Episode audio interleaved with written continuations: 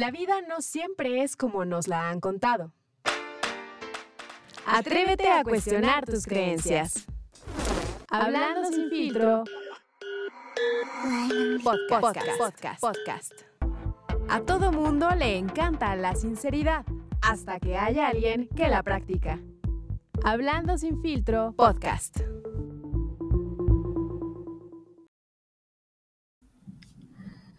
Bienvenidos a su podcast favorito, Hablando sin filtro.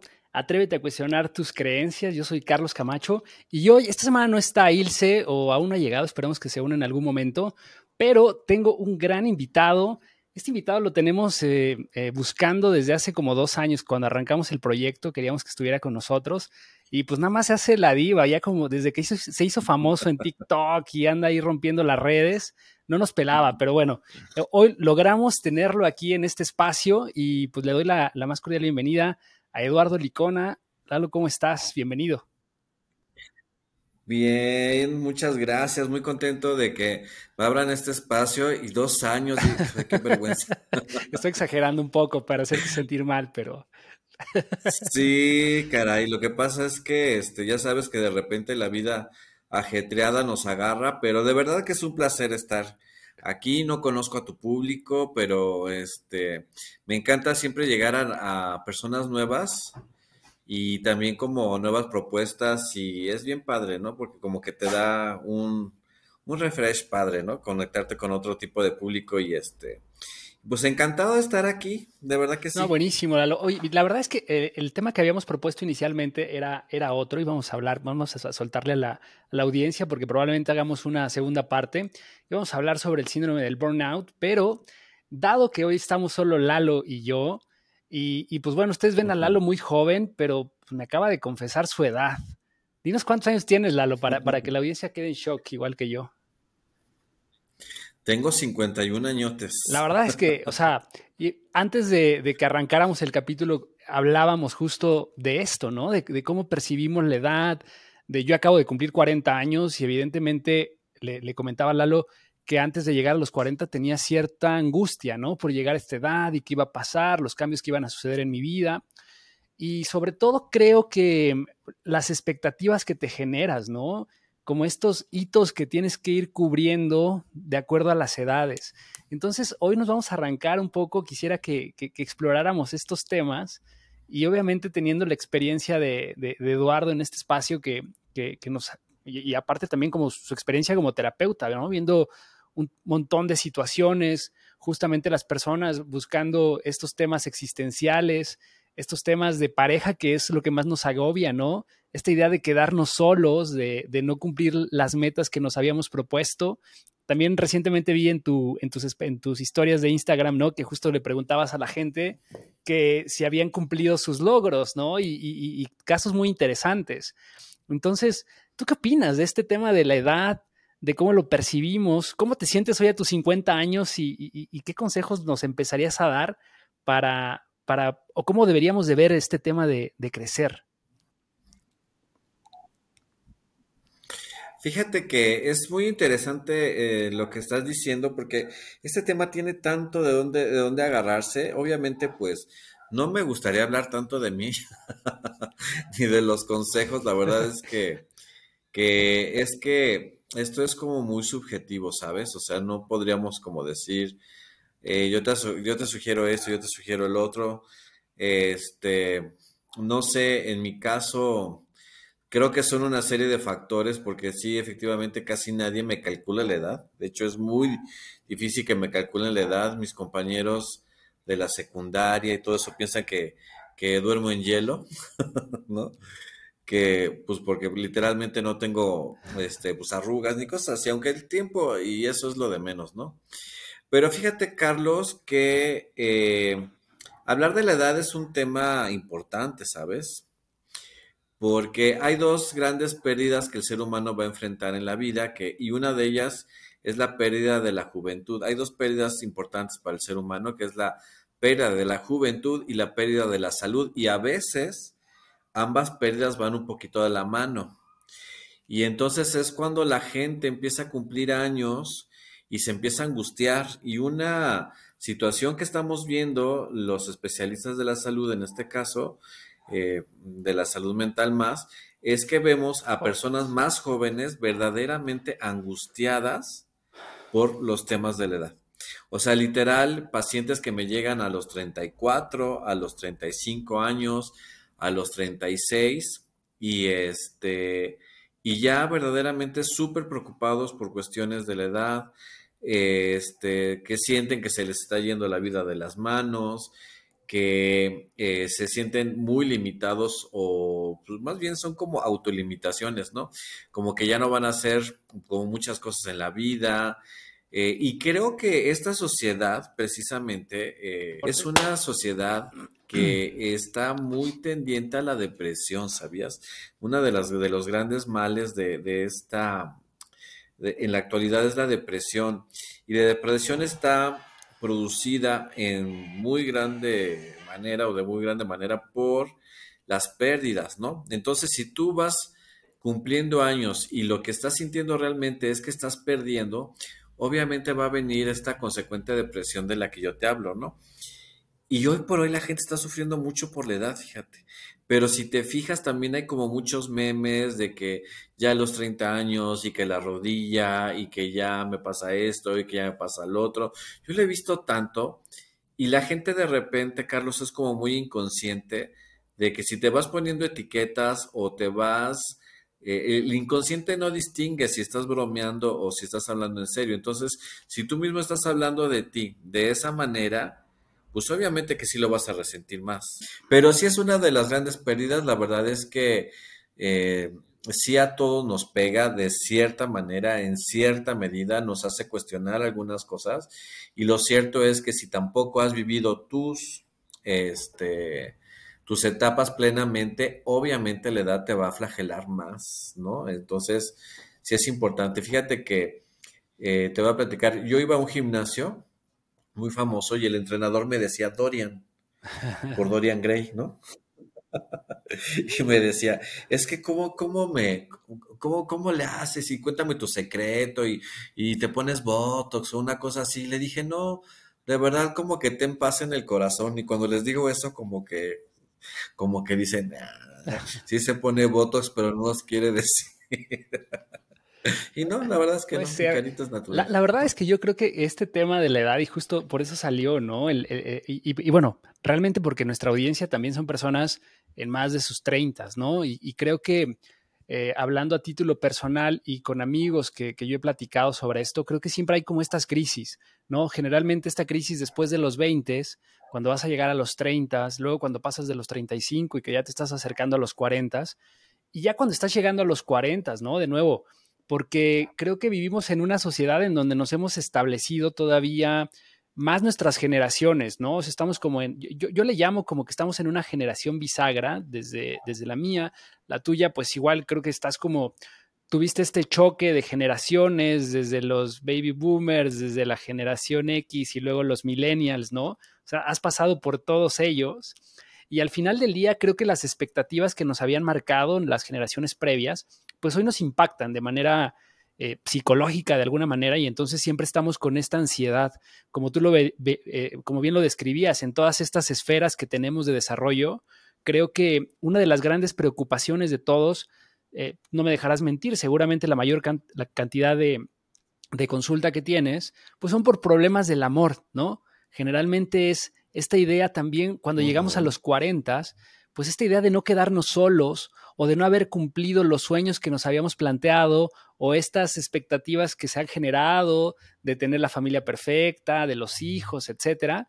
Y hoy quisiéramos que, también abordáramos como atendiendo a esta situación que se presenta, en donde cada vez hay personas como nosotros que pues permanecemos solteros y, y con todas estas expectativas, ¿no? Decíamos, yo igual llegué a los 40 y hoy me doy cuenta que no pasó nada, ¿no? Al contrario, si yo me comparo con, mis 30, me siento más pleno, me siento mejor, eh, he reflexionado en algunos otros aspectos, he desarrollado otras áreas y como tú lo decías al principio, me lo decías, ¿no? Eh, quizá los 40 es esta edad de la madurez, que empiezas a, aterrizar otras ideas, pero eh, es cierto, ¿no? Como de repente sí nos angustiamos por muchas expectativas externas. Estamos en una cultura donde hay una sobrevaloración a la juventud, a la esbeltez y la belleza. Eh, estamos quizás en una de las eh, épocas y de las sociedades más depresivas porque lo que estamos haciendo actualmente, o sea, lo que está sucediendo en la actualidad es para que verdaderamente te deprimas. Te lo explico, mi querido Carlos. Las redes sociales, a pesar de que han sido una maravillosa este, herramienta de conectividad, de gente que está haciendo sus labores de ventas, se están independizando a través de las redes sociales y que realmente, pues es la, es, o sea, o te adaptas o, te quedas, ¿no? Entonces, las redes sociales tienen grandes, grandes beneficios, pero también te muestran un mundo, y estoy haciendo comillas, donde pareciera que todo es perfecto, ¿no? Y entonces, si tú ves a las personas en sus redes sociales, tienen más viajes que tú, están mejor que tú, tienen la pareja que tú no tienes, se ven súper bien, que yo, este, porque el abuso de los filtros es tremendo, que déjame decirte que yo, este, pues bueno, me invitaron a una campaña, este, por, pues por los números que manejo, que hablar de números siempre da flojera, pero bueno, por los números, a una campaña de no filtros y por supuesto que me sumé, me sumé a la campaña de no filtros. Yo en mis redes sociales no uso filtros porque los filtros están generando ansiedad, que ese es otro tema. Ah. O sea, ansiedad de que la gente tiene miedo a que los conozcan en persona. Y esto latiguea un poquito más a las mujeres, ¿no? O sea, de repente como que me, me disfrazo tanto y me pongo tantas cosas y uso tanto filtro y entonces cuando la gente me va a conocer en persona, sí me, sí me, me sacan de onda, ¿no? O sea, como que esto, no, no, como que me, fíjate nada más, que ya te provoca ansiedad. le mando un saludo a Loli, eh, Loli Hassel, que es este, eh, una fotógrafa muy reconocida, muy famosa aquí en Toluca en Metepec y ya anda por otros lados también ella. Y estaba platicando, le dije que ya necesitaba unas nuevas fotos, ¿no? Y le dije, pero estoy cachetón, le digo, ahorita tengo como que bajar unos kilitos. Y me decía, no, tú te tomo las fotos y te pongo delgado y te pongo así. Te pongo... Le dije, no, qué horror. Digo, porque no quiero que la gente cuando me conozca en persona no me reconozca, ¿no? Quiero que la gente me reconozca. Pero todo esto de lo que te hablo es que todo va enfocado a lo que tú dices, ¿no? O sea, a que parece que actualmente envejecer sería como un delito, como algo insostenible emocionalmente, y que te, y que te digo, o sea, tú ves que tienes más viajes, que estás más guapo, que tiene pareja, que tiene hijos, que tiene tal coche, que hace esto, que hace el otro. Entonces tú te empiezas a autopercibir a partir de la pérdida. Yo no tengo eso, no tengo así, no me veo asado y no tengo pareja y a lo mejor esta persona tiene un equilibrio que tú ves, porque déjame decirte que de lo que veas no creas mucho. Y entonces este, te empiezas a sentir en la pérdida y obviamente la pérdida va a generar depresión, ¿no? Entonces, siempre digo lo mismo, si tú si la cultura que está ahorita, de esta cultura que te hablo, Carlos, sobre la juventud, la esbeltez y la belleza, no te sirve, tienes que hacer tu propia cultura, ¿estás de acuerdo? Tienes que observarte con otros ojos, porque entonces, ¿dónde cabemos? Por ejemplo, yo que soy chaparrito, o que ya eh, soy un hombre maduro, ¿no? Y que déjame decirte que la madurez está, está, eh, está de moda, ¿no? Porque la verdad es que me ha ido muy bien en muchos sentidos, pero bueno, tiene su encanto la madurez también. Tienes que hacer tu propia cultura. Si la cultura te dice que tienes que verte de tal manera, porque entonces ¿dónde quedaríamos los que no tenemos un cuerpo súper desarrollado y no tenemos la cara lisita y a lo mejor dónde quedamos los que no viajamos tanto o los que, este, ¿sí me explico? O sea, realmente así como que basarte a ti a partir de esas cosas, obviamente va a hacer que te sientas muy mal. Y entonces, el cumplir años, obviamente se te va a hacer como hasta un castigo, o sea, lo vas a sufrir mucho, ¿no? Si tú vas cumpliendo años y te vas sintiendo como en falta, como en que no he hecho esto, no he hecho el otro, o si de plano lo ves como pérdida.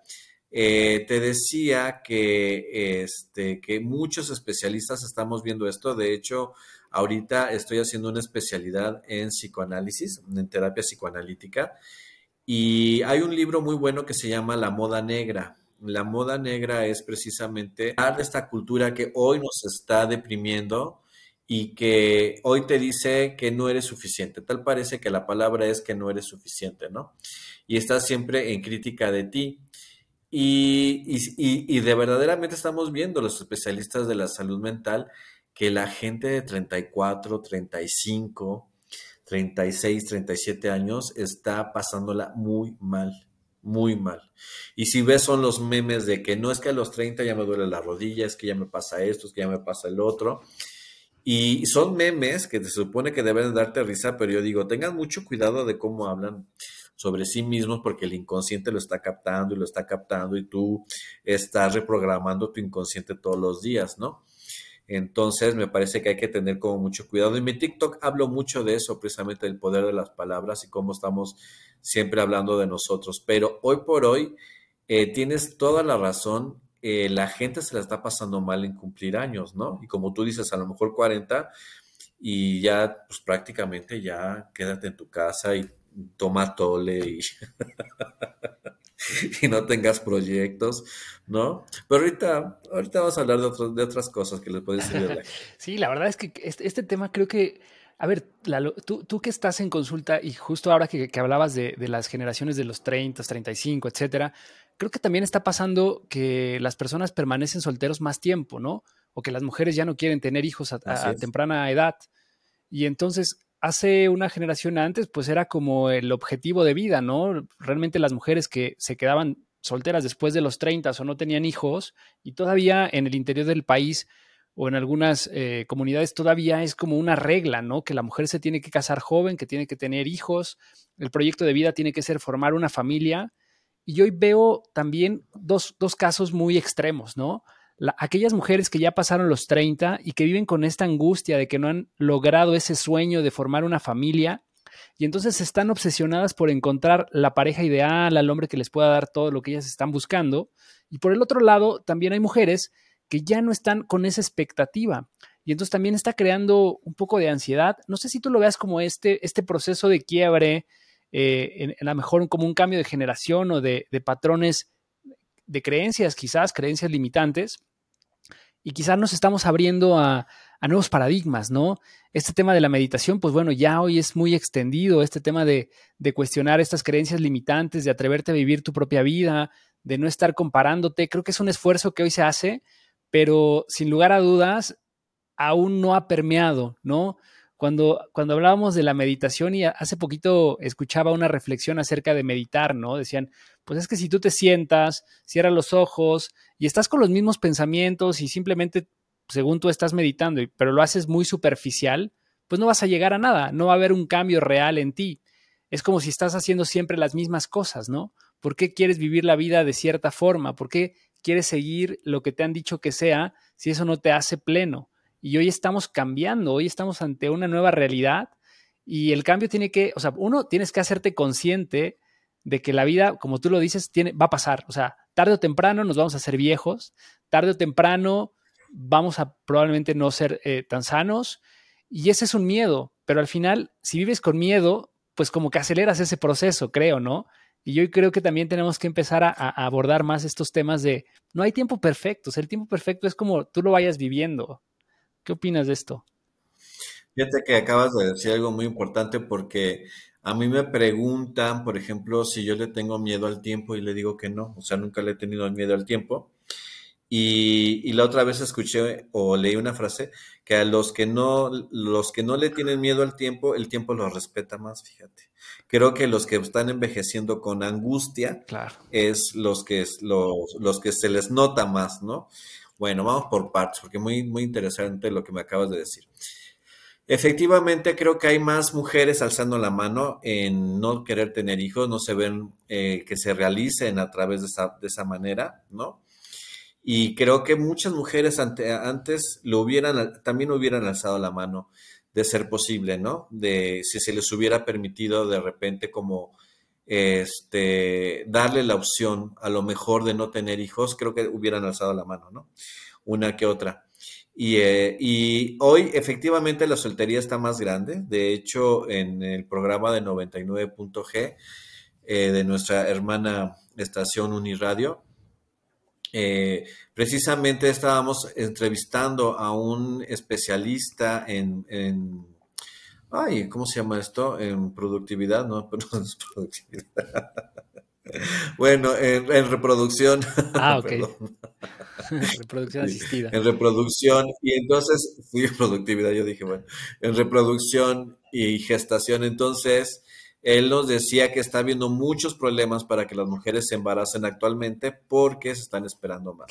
Entonces, sí se están esperando más hombres y mujeres porque las mujeres han ocupado un gran importante espacio en la política, en la empresa, en los medios, en todos lados, ¿no?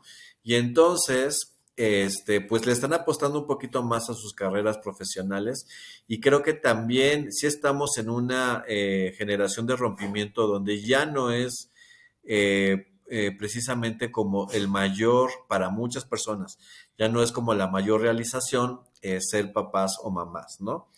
hay otras personas que sí, muy respetable, ¿no? como todas las ideas. Pero ya las personas no le están apostando todo a eso, o sea, no como que eso es lo que a mí me hace feliz o es la manera en cómo me voy a realizar. Incluso hay personas que lo ven en cuestión de sustentabilidad, ¿no? O sea, qué tan sustentable es tener un hijo y cómo, cómo, qué vida o qué mundo les voy a dejar a esto, a este hijo mío o hija o lo que tenga. Entonces, creo que por ese lado también se está viendo. Y también está cambiando algo, Carlos, porque sí es cierto. Eh, lo que ha sucedido actualmente en la, en la sociedad es que las personas ya no estamos envejeciendo como antes. Eso también es una situación muy clara, ¿no? Antes personas de mi edad, o sea, que ya están en los 50, pues literal eran unos viejitos, ¿no? Y este, y no, ahora no es que seamos unos chavorrucos, porque pues no, ni me gusta el término, fíjate. Las etiquetas nada más deben de ser para las tallas de la ropa. Niéguense sistemáticamente a ponerse una etiqueta. Pero bueno, es otro tema. Este, pero la verdad es que estamos envejeciendo de otra manera. O sea, yo como te digo, el año que entra tengo un proyecto muy bonito. Me están invitando también a una campaña. Este, estoy iniciando la especialidad en psicoanálisis este, en, una especialización en psicoanálisis y también ya pasé por la terapia cognitiva, la terapia humanista, etcétera, ¿no? Y entonces las personas grandes, por decirlo de alguna manera, o maduras, estamos en las universidades, estamos en los gimnasios, estamos en los conciertos y no es una situación forzada, o sea, no es una situación que, este, que para perpetuar una juventud que, que se ve mal, ¿no? O sea, de hecho, hay una frase que dice, cuando seas mayor, no intentes verte joven porque te verás ridículo, y creo que sí aplica, ¿no? Sino más bien como que nos damos más tiempo para vivir experiencias que finalmente a nosotros nos, nos nutren, nos, nos ayudan. Entonces, también las personas estamos, ya no estamos envejeciendo como antes, estamos ocupando estos espacios que te digo, retos de, a lo mejor hacer un, maratón o a lo mejor tienes, no sé, 50 y tantos. Tengo una hermana que tiene 56 años y ya, a pesar de ya haber hecho una carrera, es licenciada en matemáticas avanzadas, hizo una, una maestría en finanzas, tuvo todo un desarrollo este, en, el área automotriz, pues acaba de hacer una segunda carrera a los 56 años, la terminó hace como dos años, como a los 54, y está viendo qué hace, o sea, sí, sí estamos así como ocupando esos espacios y resistiéndonos, pero no resistiéndonos en una rebeldía tonta, sino realmente no nos sentimos como esos, vegeto, esos ¿no? Entonces todo va todo nos va indicando que lo que tú percibes de ti mismo es lo que los demás van a percibir. De que si a ti la edad realmente es algo que te está afectando por los caractemas. Los caractemas, Carlos, son ideas que de tanto repetirse se creen una verdad. Entonces, si tú crees que las personas deben de estar casadas, hello, el matrimonio no es para todas las personas. Este, si tú crees que debes de tener hijos, hello, no todas las personas tienen la vocación de ser padres. Si tú dices, es que yo debo de estar ocho horas en un trabajo, hello, no todos estamos para hechos para un trabajo. Eh, no todos estamos persiguiendo la prosperidad. No es lo mismo el éxito que la prosperidad, ¿no? Entonces, también te dicen, a tal edad debes de ser exitoso.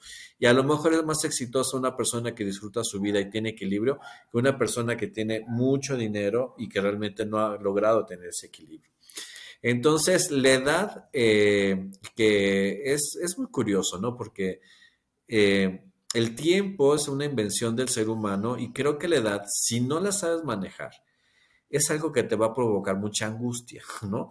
Y entonces creo que mejor debemos de tener una, no una visión positiva porque me choca la palabra positivo, ¿sabes? Se me hace como muy forzado, pero sí una cuestión más realista, ¿no? De nosotros, más amable y sobre todo de mayor de mayor aceptación y de mayor, este, ¿cómo se llama? Eh, pues de, no, ser tan, tan reduccionistas y, y, tener conceptos tan pobres de nosotros mismos y de las personas a partir de la edad que tienen, de la apariencia y de todo esto, ¿no? Sí, yo creo que cada vez hay más casos como el que acabas eh, de comentar sobre, yo creo que lo que nos mantiene vivos, y, para mí también eso es clave, ¿no? o sea, yo me niego a aceptar que después de determinada edad ya no puedes hacer nuevas cosas, ¿no? No puedes cambiar de carrera, no puedes empezar proyectos nuevos, porque esas eran las ideas también, ¿no? Hace tiempo era muy mal visto, o sea, a los 40 años prácticamente estabas en, el pico de tu carrera y lo que habías logrado hasta ese momento, pues ya era, era lo que ibas a hacer el resto de tu vida, prácticamente te estabas preparando para la jubilación. ¿No? Como tú dices ahora, pues hay personas a los 60 años que están estudiando maestrías, que están haciendo nuevos proyectos, que inician una nueva empresa.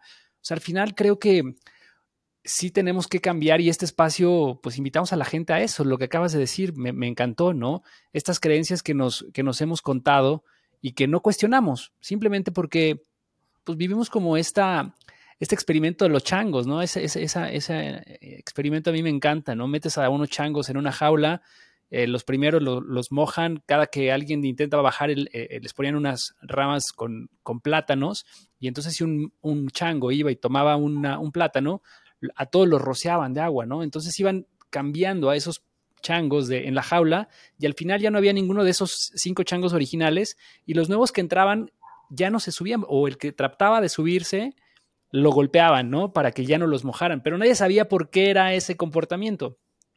Me parece que así vivimos en, muchos aspectos de nuestra vida, ¿no? Hacemos cosas porque a alguien en algún momento se le ocurrió, eh, socialmente en, ese, en ese contexto se daba de esa forma, ¿no? El constructo incluso del matrimonio creo que viene de una historia como estas, ¿no? La gente se iba a las guerras, tenía que preservar sus herencias y demás, y tenían que formalizar un contrato. Pero era eso, era un contrato, no era tanto como este... Eh, hoy, Disney también ha romantizado demasiado esta idea y creo que vivimos en pensamientos mágicos. Yo creo que la construcción del amor es algo bonito. ¿no? Ya pidió disculpas Disney, ya dijo, ya no. Y ya tuvieron que pedir disculpas porque de verdad daban, daban unas, unas imágenes muy pobres, ¿no? De la mujer que no hacía nada más que esperar a que llegara el príncipe azul. Blancanieves atendiendo a los enanos. Yo como terapeuta de pareja ya sabrás todo lo Claro. todos los paradigmas que tengo que Al final yo creo que estamos en eso, en un cambio de paradigma, ¿no? Lalo, yo creo que al final creo que la gente empieza a despertar y yo creo que lo más importante de esto es que despertemos que nos atrevamos a cuestionar eso que estamos viviendo.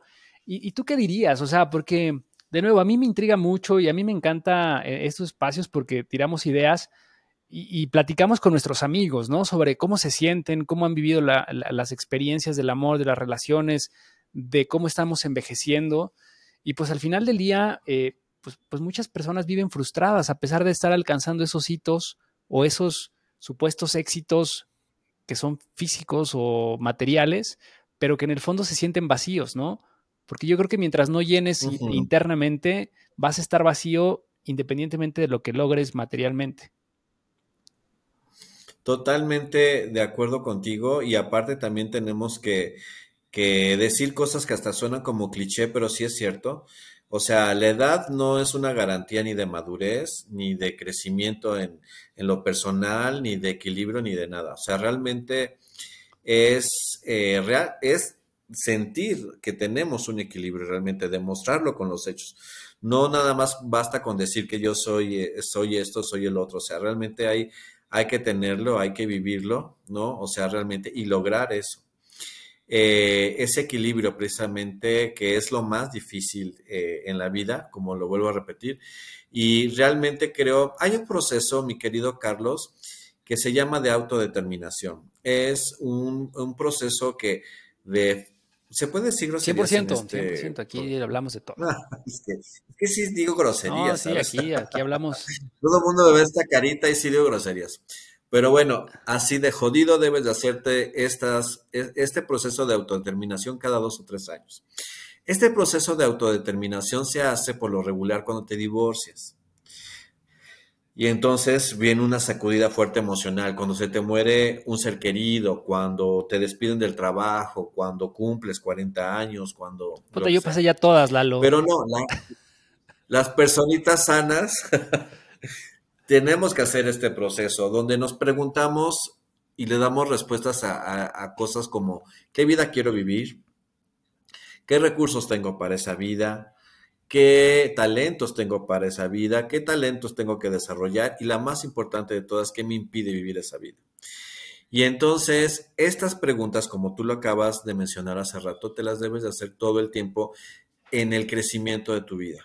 Entonces, es realmente eh, muy importante que te las cuestiones porque te dan dirección.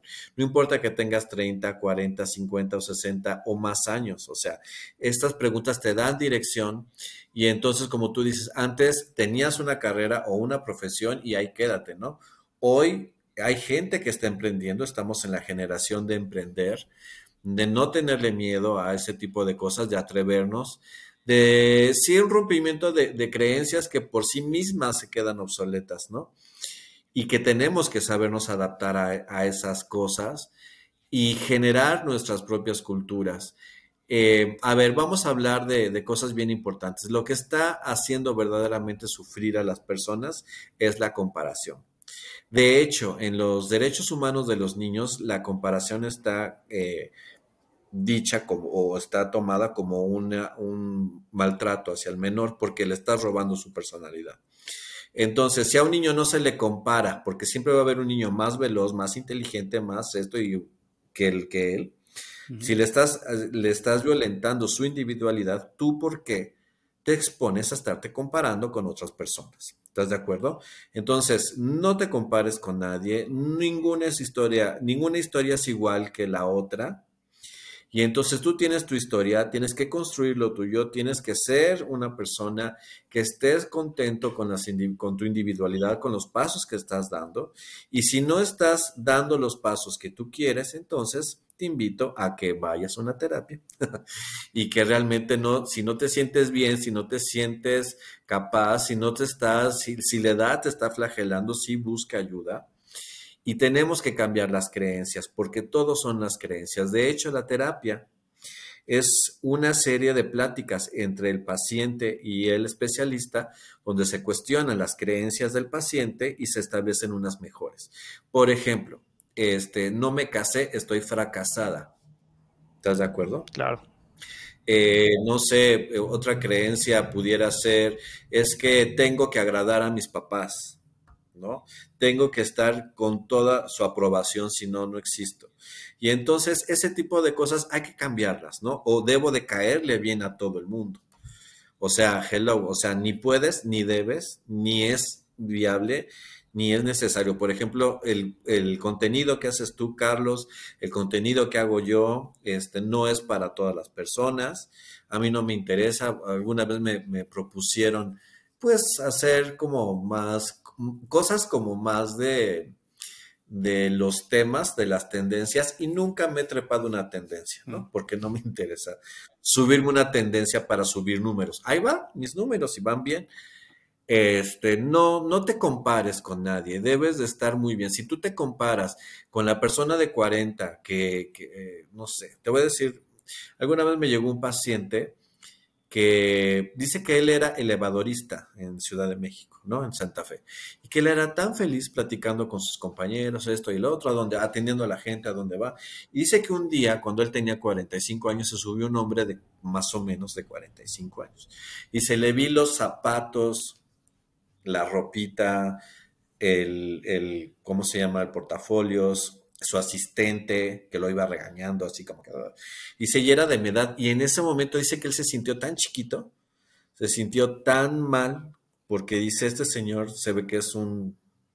Pues una persona de peso, ¿no? Que lo ha hecho bien y él es el elevadorista.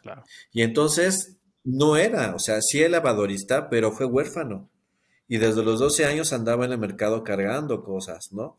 Y, estaba haciendo, con, con, ese trabajo, le estaba dando a sus hijos universidad y estaba en un matrimonio bien avenido donde había amor, donde había esto, donde había lo otro. Obvio, muy respetable su, digamos, muy genuina su, su ¿cómo le podríamos decir? Su inquietud, ¿no? Por decirlo de alguna manera. Muy genuino, pero tenemos que reconocer nuestra individualidad y hay personas que llevan procesos tardíos, mi querido Carlos. A lo mejor no viajaron a los 20, a lo mejor están viajando a los 40, ¿no? La cosa es que estés en paz con tus, este, con, tus eh, posibilidades, con tus circunstancias de vida, que observes eh, tus circunstancias de vida y ahí están las respuestas. Y la verdad es que creo que la vejez es cuando te empiezas a comportar de la edad que tienes si tú te empiezas a comportar ya así decir 50 años, entonces ya me voy a poner, este, no sé, mi cobija y, ya no me arreglo y ya no estudio y ya no hago ejercicio y nada de eso, entonces ya estás envejeciendo.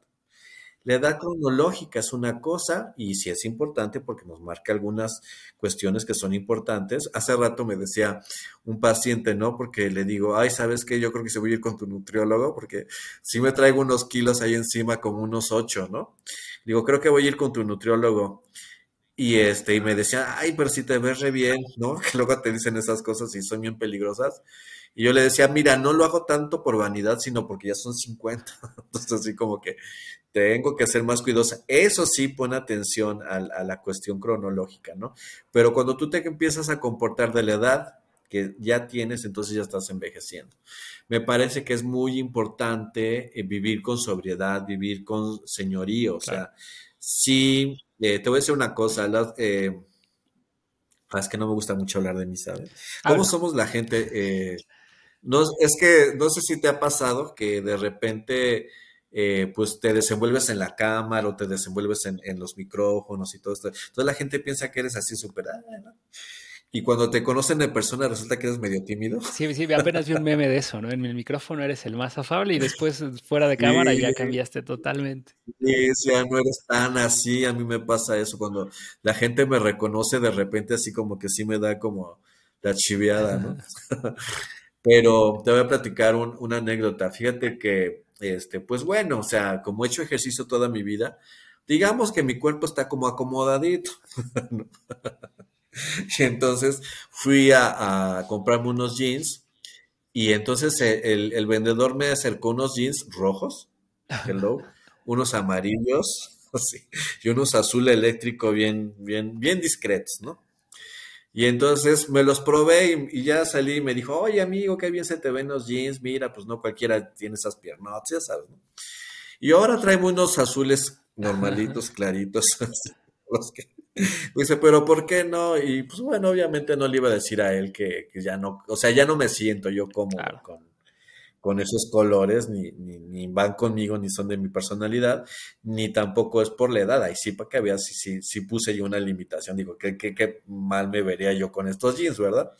Pero la verdad es que vivir con señorío es precisamente llevar los años dignamente, que te sientas bien contigo mismo, que no te compares con nadie. Eso sí, si podemos sacar un tip de este programa es, de verdad, no se comparen reconcílense con lo que ven en el espejo y eh, también te, porque tengo formación médica, ¿sabes? Entonces, el cuerpo nos ama y el cuerpo, los que no lo amamos mucho somos nosotros, pero el cuerpo sí nos ama a nosotros. Y entonces, eh, nunca es tarde. Tengo una hermana que tiene 63 añitos eh, y, va al gimnasio cuatro días a la semana y te presume su, conejito, ¿no? Si lo pones así.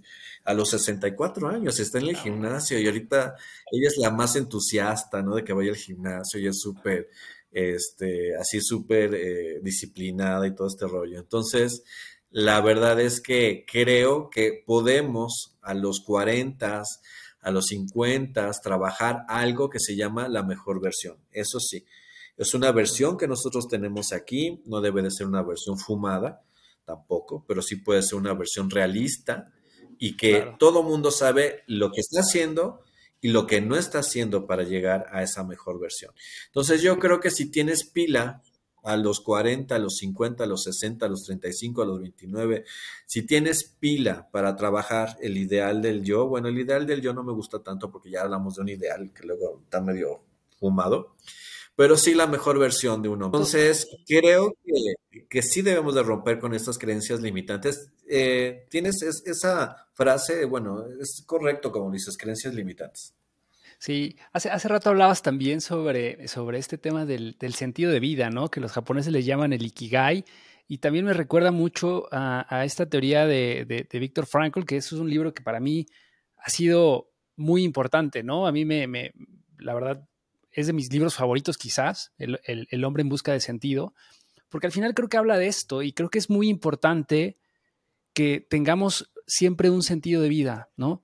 Y lo que yo también creo que, que, a veces sucede con esta idea de tenemos que formar una familia y tengo que tener hijos, porque estamos pensando que cuando envejezcamos, creo que el mayor miedo que tenemos es quedarnos solos, ¿no? O sea, hoy dices, tengo 40, tengo 50 y estoy bien, estoy pleno, me siento bien, me veo bien, Fuerte. pero a veces nos llega ese, ese temor, ¿no? De qué va a pasar cuando llegue a los 80, los 90 y esté solo, que no tenga quien me cuide, que me enferme, que llegue al médico y que no tenga un nivel de atención. Y ya no tengo un sentido, ¿no? Y creo que, que, que, gran parte de, del sentido de vida en, para muchas personas es ver a sus hijos realizados, ¿no? Entonces creo que lo peligroso, y hablando aquí de este, de este caso que poníamos sobre la mesa en donde cada vez hay más gente que decide no tener hijos, pues la preocupación quizás va a ser, y hay que pensarlo, ¿no? A, lo mejor hacia futuro, ¿qué va a pasar conmigo en unos años? ¿Tú, qué dirías de, este tema? O sea, creo que es muy importante que encuentres una razón para vivir, ¿no? Porque los hijos no es una garantía necesariamente de que te van a cuidar, ni de que los vas a realizar. Y como tú decías, a lo mejor no tienes la vocación tampoco para ser padre. Entonces no lo vas a hacer bien. Por falta de tiempo, mi querido Carlos, te podría platicar los primeros 400 casos que me han llegado aquí a consulta en los 22 años que tengo dando consulta, donde la gente se empeñó precisamente en esto que tú me estás diciendo, ¿no? En que toda mi vida fue encaminada a no quedarme solo, no quedarme sola, me casé con esa intención, tuve a mis hijos y por azares de la vida, este, resulta que es lo que pasa, ¿no? Te quedas solo, te quedas sola, este, no hay garantía de, para nada de eso, ¿eh? O sea, eh, yo, mira, la palabra destino en psicología es la suma de todas y cada una de tus decisiones. En ese orden de ideas, si tú tomas decisiones mejores, pues se breve un mejor destino, ¿no? Entonces, eh, hay que tomar decisiones en virtud de lo que tú quieras. Eh, a mí se me hace más importante invertir en tu salud y invertir, por ejemplo, en una seguridad económica que tú tengas más en un futuro, más que en personas. O sea, eh, porque las personas pueden cambiar.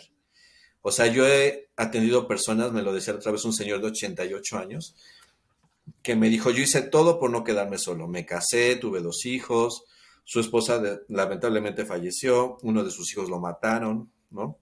El otro hijo se fue a vivir al extranjero y él se quedó y le dio un infarto. Y él, este, ¿cómo se llama? Se, o sea, tuvo que llamar a la ambulancia él y llegó y todo este rollo, se lo llevaron y brincó, brincó el infarto y todo este rollo, pero solo. Cuando él me dijo, yo hice todo por no estar solo. Entonces, creo que al final del día, y hablando de, la, meditación, que la meditación es dejar de hacer, ¿eh? eso es muy interesante.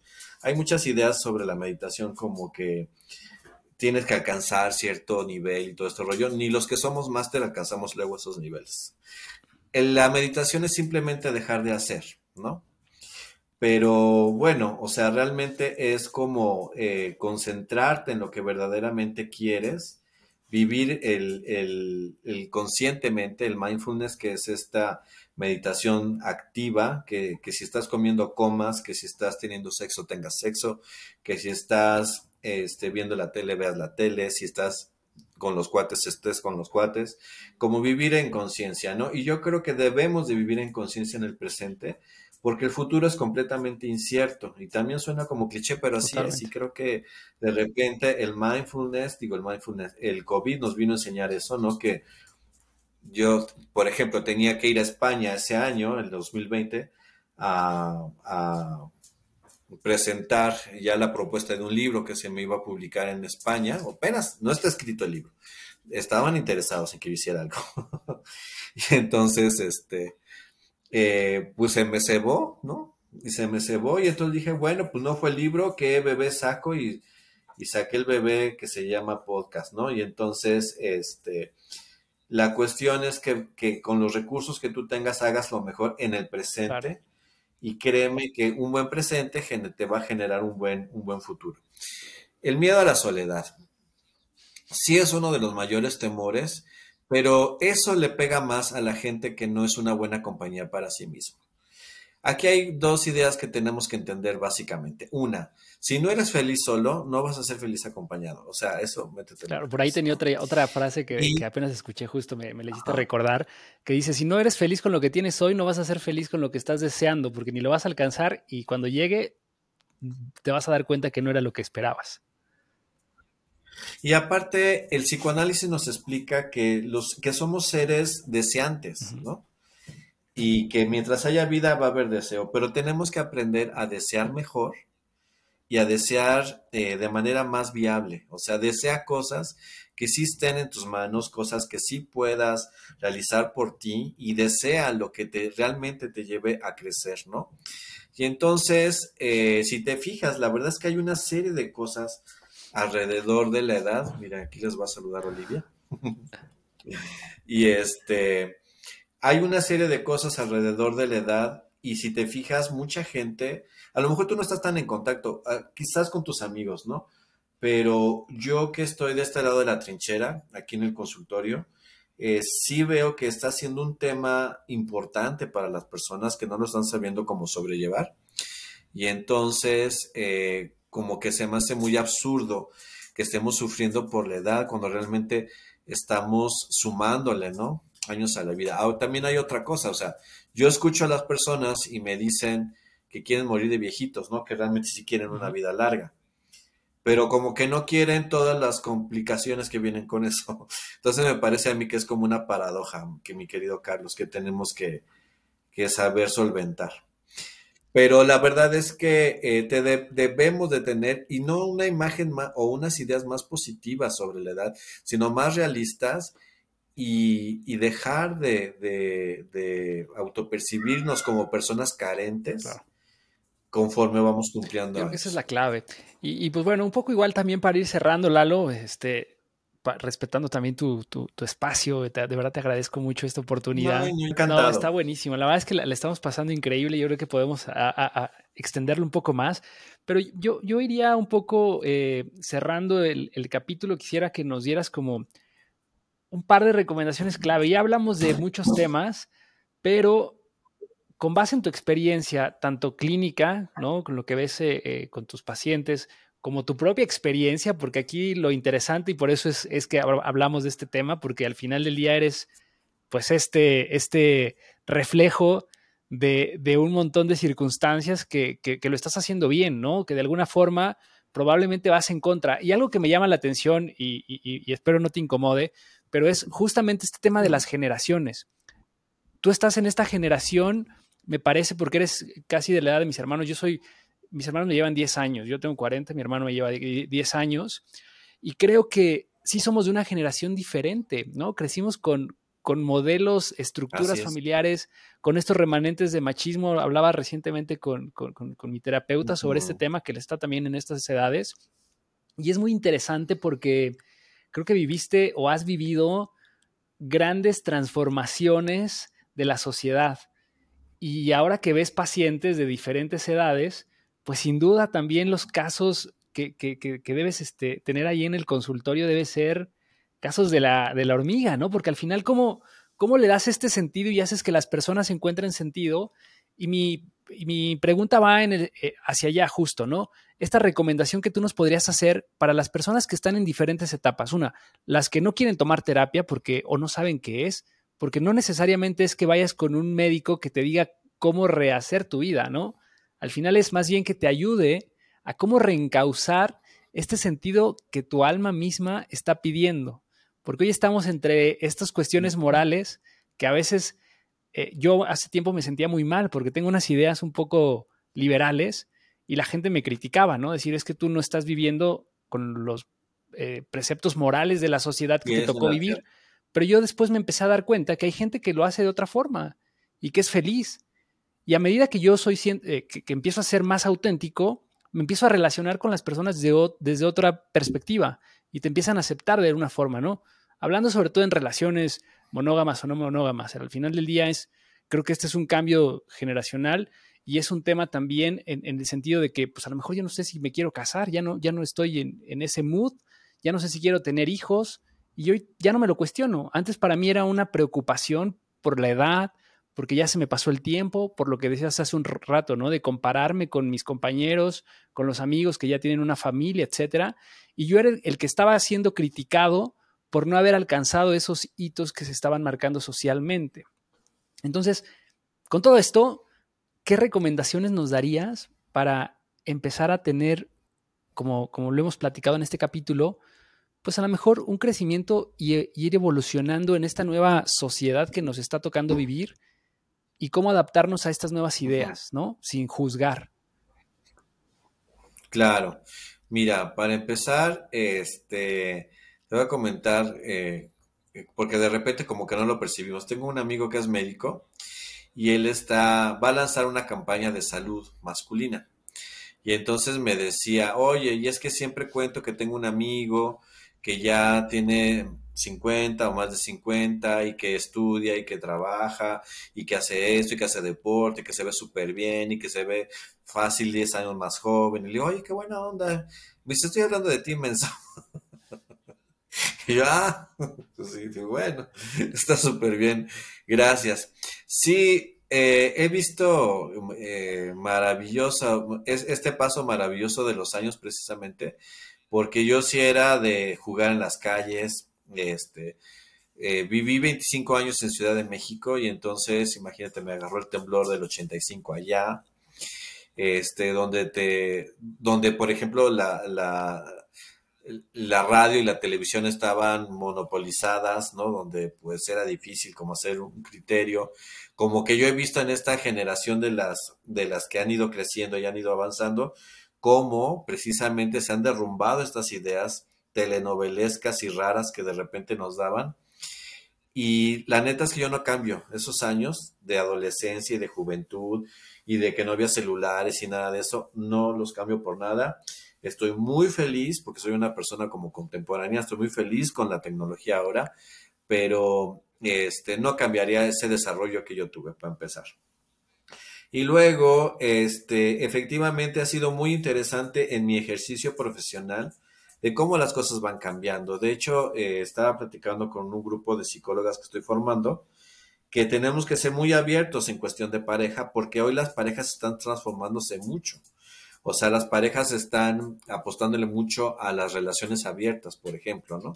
Y entonces antes era así como que, ah, ¿no? Pero ahora, a pesar de que siempre lo he dicho, o sea, porque así lo veo en mi, en mi ejercicio profesional, que siempre que una pareja se abre es como el principio del final, pero bueno, la gente le está apostando a ese tipo de cosas y es precisamente como estas, nuevos, estas nuevas maneras de relacionarnos y de ser y de vivir nuestra vida en pareja, en solitario y en todo de maneras muy distintas. ¿Qué recomendaría, qué recomendaciones yo le doy a las personas? Una, no te oxides. Este, no, no te oxides en, en cuestión de conocimientos. no te oxides en la curiosidad, siempre ten curiosidad, siempre ten a la mano algo que puedas aprender. Eh, hoy sabemos que lo que sí se desarrolla en nosotros es la neuroplasticidad.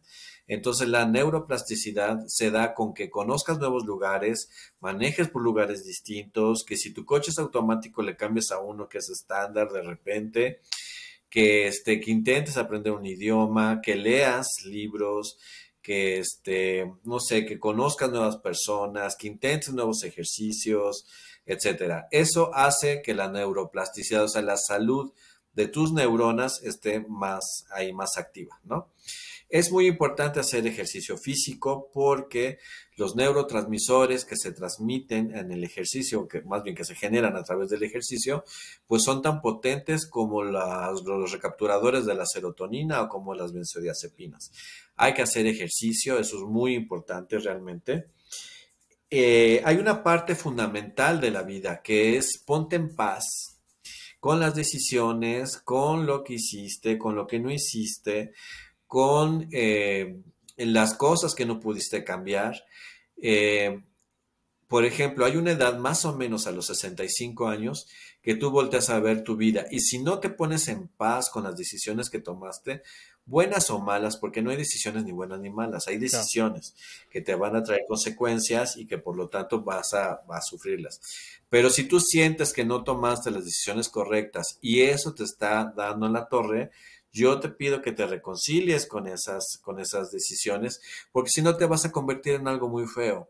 Te vas a convertir en un viejito muy cascarrabias, en un viejito muy doliente, en un viejito, en un viejito depresivo, en una viejita enojada con la vida, ¿no? La viejita que sí poncha las pelotas. Entonces, reconcíliate con eso, o sea, trabaja la parte emocional, la parte espiritual, reconcíliate con eso, equilíbrate, muy importante. También la alimentación es muy importante. Sabemos que el estómago prácticamente es el que dicta la salud de que tienes en general. Entonces, hay que ver cómo estás tratando tu cuerpo, si lo estás tratando como un almacén de grasa o realmente lo estás tratando con amor si lo estás castigando, si te estás permitiendo el, ¿cómo se llama? El descanso, si te estás permitiendo relajarte, si te estás permitiendo este, descansar, si te estás permitiendo de meditar, por ejemplo, o sea, todas esas cosas sí las tienes que hacer. Y finalmente es la aceptación de la edad, o sea, no te pelees con la edad. La, la pelearte con la edad es una pelea perdida, porque te estás peleando con la realidad.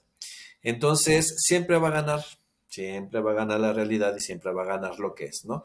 Entonces, si tú, una persona que se pelea con la edad, mi querido Carlos, se le nota. Se le nota su carita porque va a traer sus caritas de velocidad y sus inyecciones y, se va a vestir de una manera y cada, y cada vez que le preguntes la edad va a ser más difícil para él o para ella decírtelo. Entonces, de verdad que hay que aceptarla, hay que vivirla, hay que agradecerla y entonces eso te da una, visión de ti más, más rica, más integral precisamente, más que te englobe. Y yo también diría que nunca es tarde para ir a análisis. O sea, nunca es tarde para que busques ayuda.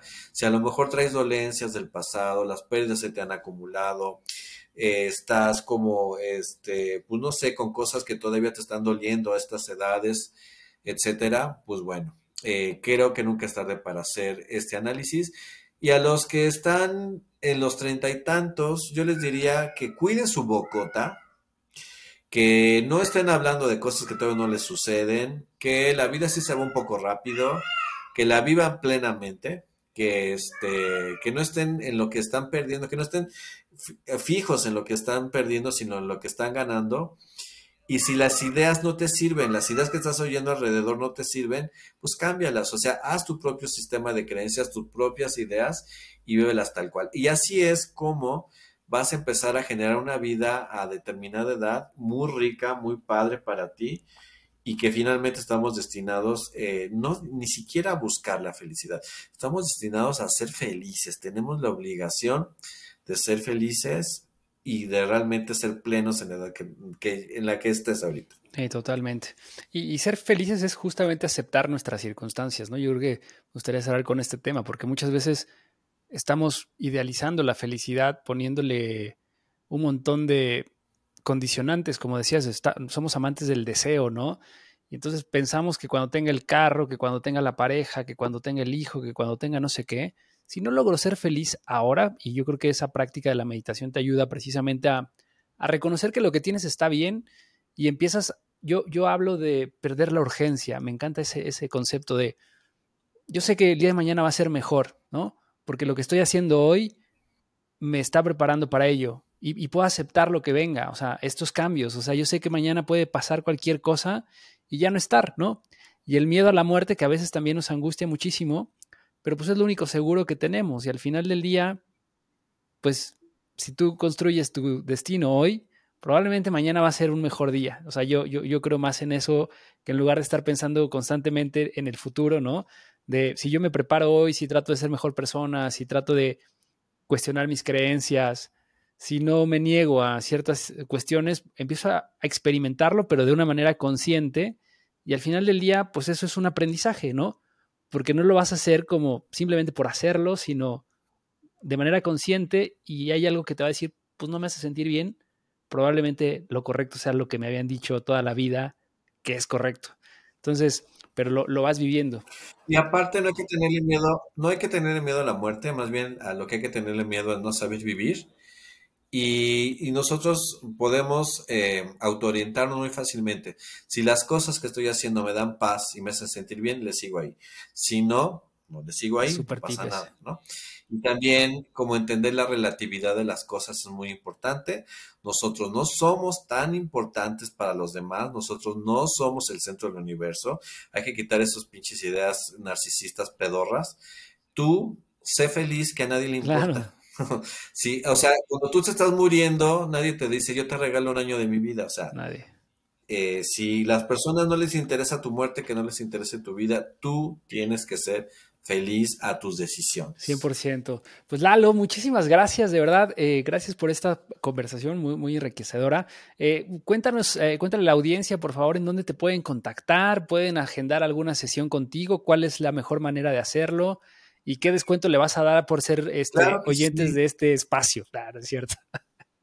Que, me, que mencionen que vienen de esto de hablando sin filtro. Hablando sin filtro, yo con todo gusto ahí, este, la verdad me pueden, me pueden contactar al 722-281-5291, 722-281-5291 y como Eduardo Licona, me buscan así en todas las plataformas, en Instagram, en Facebook, en TikTok, este, que ya vamos por los 200 mil seguidores, eh, como Eduardo Licona, y ahí me encuentran. Y en mi podcast está en Spotify y en todas las plataformas, que se llama La Mirada Interior, este, por Eduardo Licona.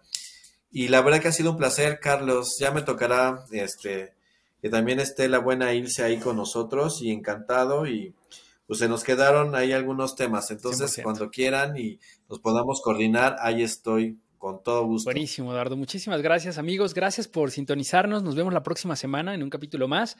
Igual síganos en todas las plataformas, hablando sin filtro podcast, en YouTube, en Instagram, en TikTok.